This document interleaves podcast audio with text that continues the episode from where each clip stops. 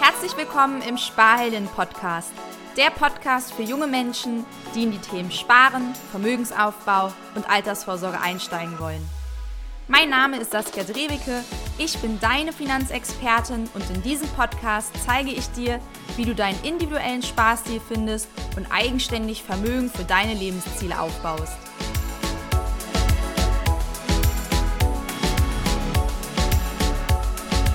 Happy Welcome to the New Year und der hundertsten Folge im Sparhelden Podcast. Wir starten das Jahr 2024 mit dieser Talking Numbers Jubiläumsfolge, in der ich offen über Zahlen im Sparhelden-Business sowie meine persönlichen Finanzziele spreche und dir auch erkläre, warum du dir bei deiner Jahresplanung auch unbedingt Finanzziele setzen solltest und wie du dabei vorgehst. Die erste Woche im Januar nehme ich mir immer ausgiebig Zeit für meine Visionen, meine Goals und meine Jahresplanung, denn der Januar eignet sich hervorragend, um einmal tief durchzuatmen, sich selbst zu sortieren, Ordnung zu schaffen und den Kompass neu auszurichten. Ich gehe hier immer gleichermaßen vor, starte mit einer ausführlichen Reflexion des vergangenen Jahres und plane dann in Bezug auf die verschiedenen Lebensbereiche mein Jahr. Wenn du genauer wissen willst, wie ich bei meiner Jahresplanung Schritt für Schritt vorgehe, hör auch unbedingt nochmal in die Folge 24 rein, denn in dieser Folge möchte ich den Fokus auf den Finanzbereich und deine Financial Goals legen. Meiner Erfahrung nach setzen sich viele Menschen zwar persönliche sowie berufliche Ziele, doch die finanzielle Perspektive wird häufig eher weniger Beachtung geschenkt oder nur vage betrachtet, dass hier also wirklich konkrete Zahlen fehlen. Quick Reminder an dieser Stelle, Finanzplanung ist Lebensplanung, denn wenn du jetzt einmal an die einzelnen Lebensbereiche von deiner Gesundheit über Karriere, Familie bis hin zur Persönlichkeitsentwicklung und Spaß und Hobbys denkst, ob du es willst oder nicht, Geld beeinflusst deine Möglichkeiten in diesen Bereichen maßgeblich. Zum Beispiel könnte es dir im Hinblick auf deine Gesundheit wichtig sein, regelmäßig zur Massage zu gehen oder du möchtest ausschließlich Bioprodukte kaufen. Wenn du gerade mit deinem Partner in der Familienplanung steckst, dann macht es auf jeden Fall Sinn, hier mal einen Blick auf eure veränderte Einkommenssituation aufgrund von Mutterschutz und Elternzeit eben zu werfen, um hier auch so ein Stück weit zu kalkulieren, wie sich eben hier ja das Thema Einnahmen und Ausgaben in der Zukunft für euch verhalten wird. Oder aber du möchtest eine privat finanzierte Weiterbildung machen. Ich habe zum Beispiel eine Coaching-Ausbildung im letzten Jahr gemacht.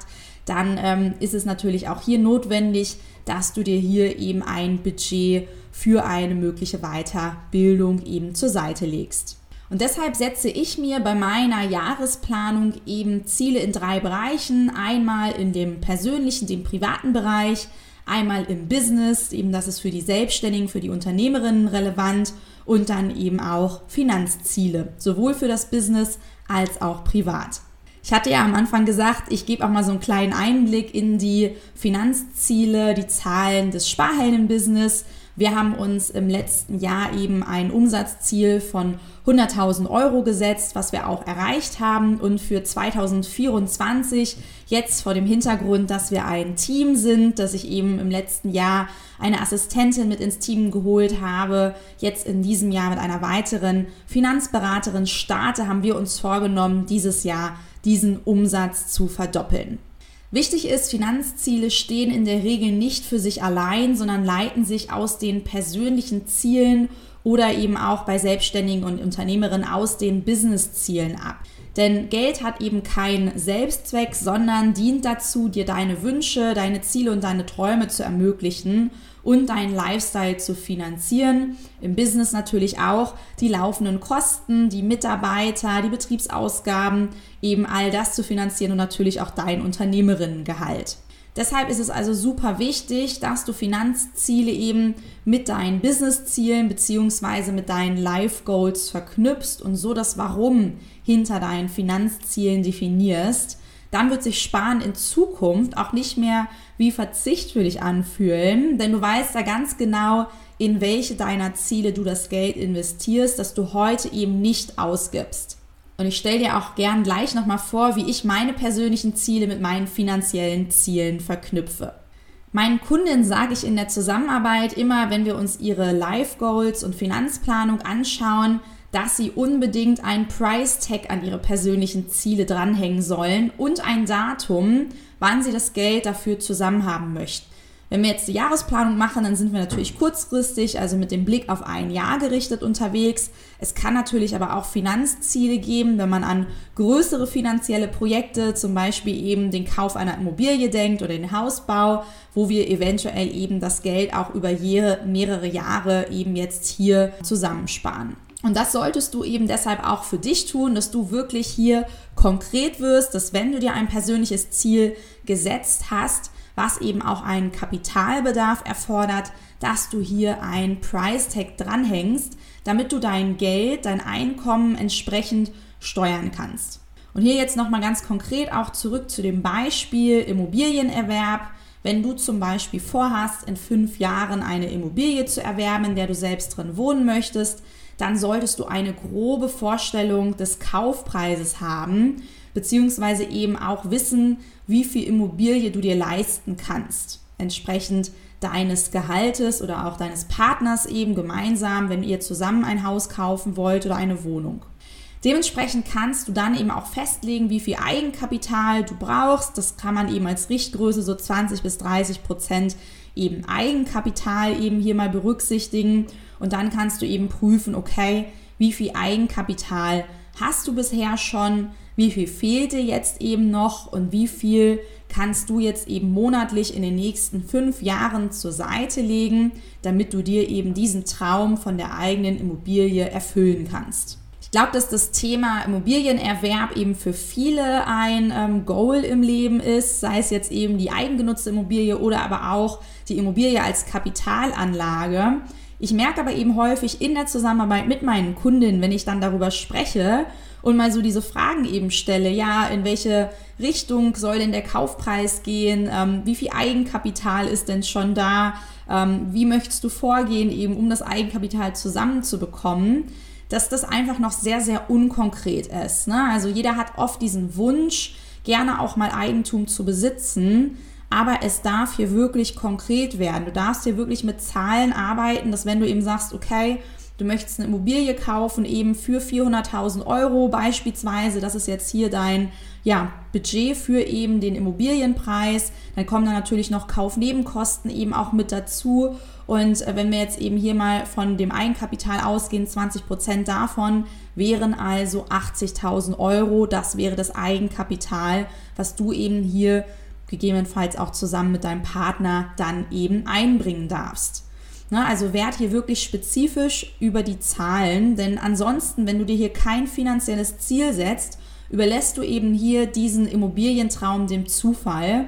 Und das Schöne eben aber gerade an Finanzzielen ist ja, dass sie relativ einfach runterzubrechen sind, wenn wir sie uns denn gesetzt haben und dass sie natürlich auch sehr, sehr messbar sind, weil wir sprechen ja über ein Zahlenziel so ein Immobilienkauf, der ist sicherlich eben jetzt kein Jahresziel, sondern eher auch ja ein mittel- oder langfristiges Ziel, je nachdem eben, wann du hier deine Immobilie eben erwerben möchtest. Auch hier setzen Datum schon mal fest. Das muss jetzt nicht auf das Datum, auf den Tag ganz genau sein, aber zu wissen, ob du eben in fünf Jahren, in zehn oder in 20 Jahren eine Immobilie erwerben möchtest, ist schon sehr hilfreich, weil dann weißt du ja eben, wie viel Zeit dir eben noch bleibt um jetzt eben hier entsprechend das Kapital aufzubauen für den Immobilienerwerb. Wenn wir jetzt eher über kurzfristigere Finanzziele so innerhalb eines Jahres sprechen, kannst du hier zum Beispiel eben ja deine Reiseplanung eben auch mit Finanzzielen verbinden, dass du dir ein Urlaubsbudget für eine größere Reise, die du geplant hast in diesem Jahr oder auch deine ja mehreren Reisen, wenn du mehrere Urlaube in einem Jahr machst, dass du hier dir eben entsprechend ein Urlaubsbudget für das gesamte Jahr setzt, indem du eben dir mal überlegst, okay, was für Reisen hast du in diesem Jahr geplant, wie viel Budget brauchst du dafür. Ich habe jetzt gerade zum Beispiel ähm, über die Feiertage meine Südafrika-Reise geplant. Ich fliege im Februar nach Kapstadt Und ähm, ja, hier habe ich mir eben Gedanken gemacht, ähm, in welcher Art von Unterkünften ähm, möchte ich dort eben vor Ort dann unterkommen, was werden die so kosten, habe mal so ein bisschen recherchiert, habe mir überlegt, was möchte ich denn vor Ort so machen und welches Budget brauche ich denn eben dann auch für die Aktivitäten dort vor Ort. Das heißt also, ich habe mir jetzt für diese dreiwöchige Kapstadt Südafrika-Reise ein Budget von 3000 Euro exklusive Flüge gesetzt. Das war jetzt einmal kurz und knackig so ein Fokus auf das Thema eben Finanzziele im Rahmen deiner Jahresplanung.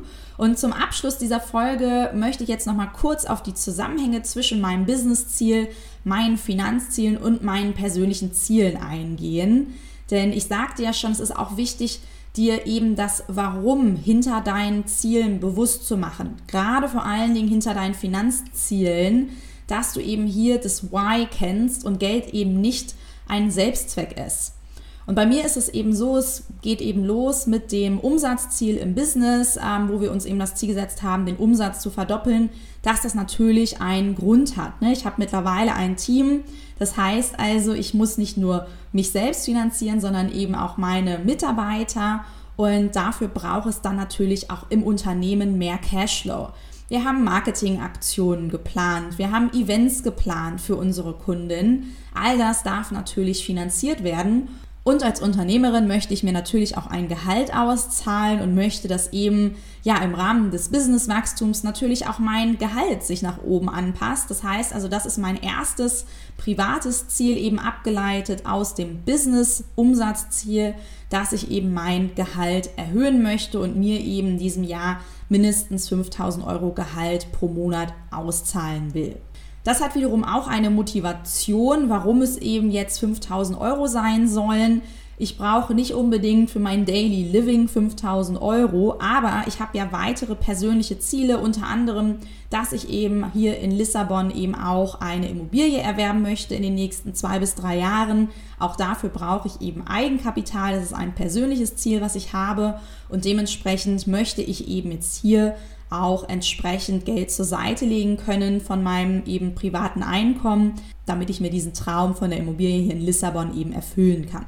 Darüber hinaus investiere ich natürlich auch einen Teil meines Geldes ähm, in mein Aktien, ETF und Fondsportfolio. Hier möchte ich eben in diesem Jahr jeden Monat 1000 Euro investieren. Das ist also auch sehr, sehr leicht trackbar, denn ähm, die Sparpläne, die werden eben jeden Monat automatisch eben ausgelöst. Und der nächste Step dann im Business ähm, mit voranschreitendem Businesswachstum ist, für uns dann eben auch die ähm, ja, GmbH-Gründung, die ich anstrebe. Hier braucht es in Deutschland ein Eigenkapital von 25.000 Euro. Das hängt also auch ja, an dem ähm, Business-, Finanz- und Umsatzziel eben dran, dass wir da eben im nächsten Jahr anstreben, dann eine GmbH zu gründen. Ja, und so siehst du jetzt, wie eben, sage ich mal, ähm, das Business-Umsatzziel wiederum mit meinem privaten Einkommen, mit meinen persönlichen Zielen verbunden ist. Und ähm, ich hoffe, dass dir das eine Idee davon gibt, wie du eben auch dabei vorgehen kannst, ähm, deine Finanzziele zu definieren, zu planen. Ich empfehle dir das auf jeden Fall. Und wenn du bei deiner Finanzplanung und der Erreichung deiner Finanzziele mit der richtigen Anlagestrategie Unterstützung brauchst, dann melde dich sehr, sehr gerne über den Link in den Show Notes für ein unverbindliches Analysegespräch, in dem wir schauen, wo du aktuell finanziell stehst und wie du deine Finanzziele erreichen kannst, damit 2024 ein finanziell erfolgreiches Jahr für dich wird.